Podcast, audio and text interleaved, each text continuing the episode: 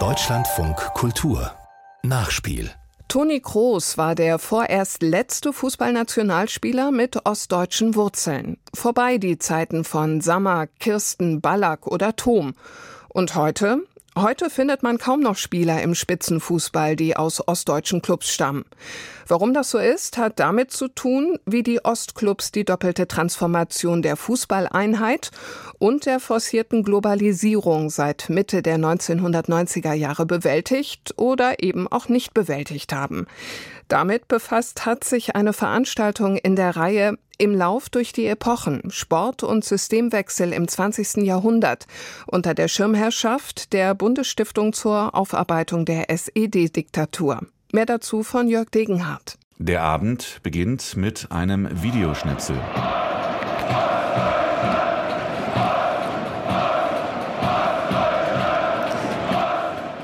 11. Februar 2019, zweite Bundesliga. Dynamo Dresden zu Gast beim Hamburger Sportverein.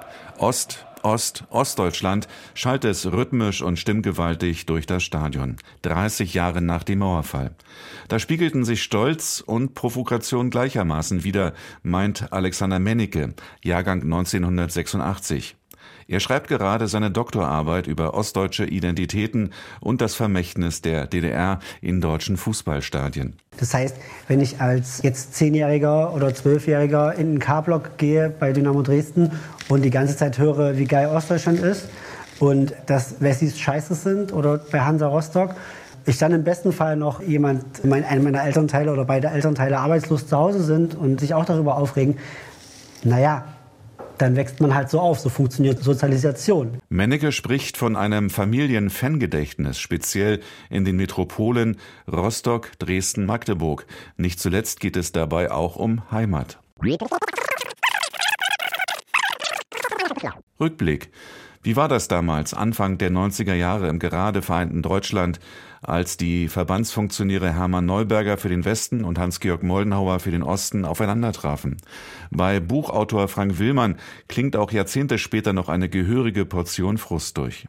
Auf der einen Seite Neuberger und viele andere die gestählte DFB-Funktionäre, einige noch mit wunderbarer NSDAP-Vergangenheit, und auf der einen Seite, die also lange von den Freunden lebten, die in der DFB auch gegeben hat, weil wenn man so Vereinsfürst des DFB ist, dann hat man schon ganz schön Spaß am Leben.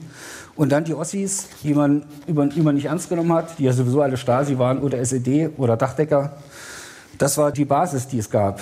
Mit der Saison 1990-91 durften der letzte DDR-Meister Hansa Rostock und der Vize Dynamo Dresden in der Bundesliga mitspielen, die zu diesem Zwecke aufgestockt wurde.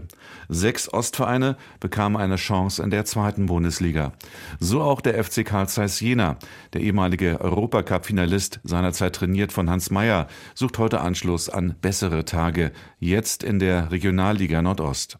Treuer Anhänger seit Ewigkeiten Christoph Diekmann, Autor diverser Werke zum Leben in der DDR. Die deutsche Sporteinheit habe geklappt, nur nicht im Fußball, meint er. Jens Weißflog war hochwillkommen und unsere Biathleten und zum Anfang auch Katrin Krabbe, bis sie die Wangenakne bekam und als Doperin aufflog und so weiter. Fußball bildet eben ganz anders Wirtschaft ab. Und da brachten die neu dazugekommenen Bundesländer ein marodes Erbe mit. Der Fußball ist eher doch ein Spiegel der wirtschaftlichen Einheit oder Zwietracht. Bis 1993 wechselten 64 Oberligaspieler in Vereine der alten Bundesrepublik. Andreas Thom war der erste Prominente.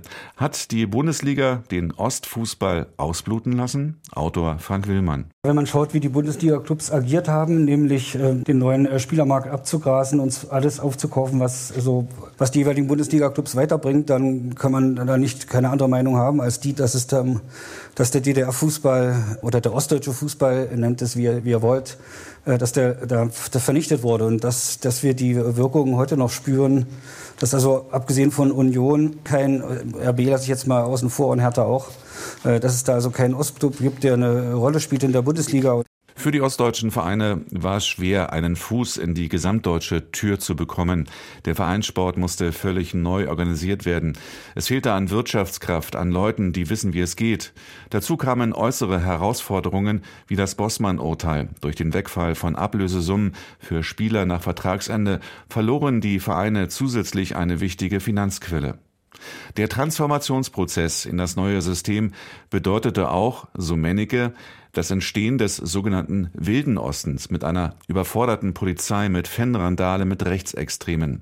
Der entstehende Hooliganismus verschaffte zumindest Aufmerksamkeit. Fankultur im Osten, ein Thema für sich. Also es gab 2005, wo so tatsächlich der Höhepunkt äh, der ostdeutschen Ultras Selbstdefinition war, gab es in Ostdeutschland 21,9 Prozent Arbeitslosigkeit, während es im Westen nur 11 Prozent gab.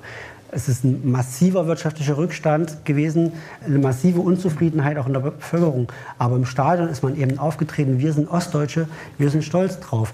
Und deswegen ist man halt auch in den Westen gefahren, eben mit diesem Spruch, wir kommen aus dem Osten und leben auf eure Kosten. 2024, im Jahr der Fußball-Europameisterschaft, liegt der Fall der Mauer 35 Jahre zurück. Und wo steht dann der ostdeutsche Fußball? Frank Willmann, Christoph Diekmann und Alexander Mennecke zeigen sich eher pessimistisch. Es wird sich nichts verändert haben. Ich nehme an, dass die westdeutsche Fußballnationalmannschaft wieder erstarken wird. Weil es eine rein westdeutsche Nationalmannschaft ist. Leider. Und wahrscheinlich wird sich auch in den, in den nächsten zehn Jahren nichts ändern. Ich meine, ich muss nur in die Regionalliga Nordost gucken wo Meister einfach nicht aufsteigen, wo es einfach nicht die gleichen Bedingungen gibt, wo eben auch Strukturen so sehr gefestigt sind. Es betrifft nun mal auch tatsächlich einfach alle ostdeutschen Traditionsvereine. Und äh, solange da nicht versucht wird, da dagegen zu steuern, wird es auch eben nur bei Leuchttürmen wie Union äh, bleiben.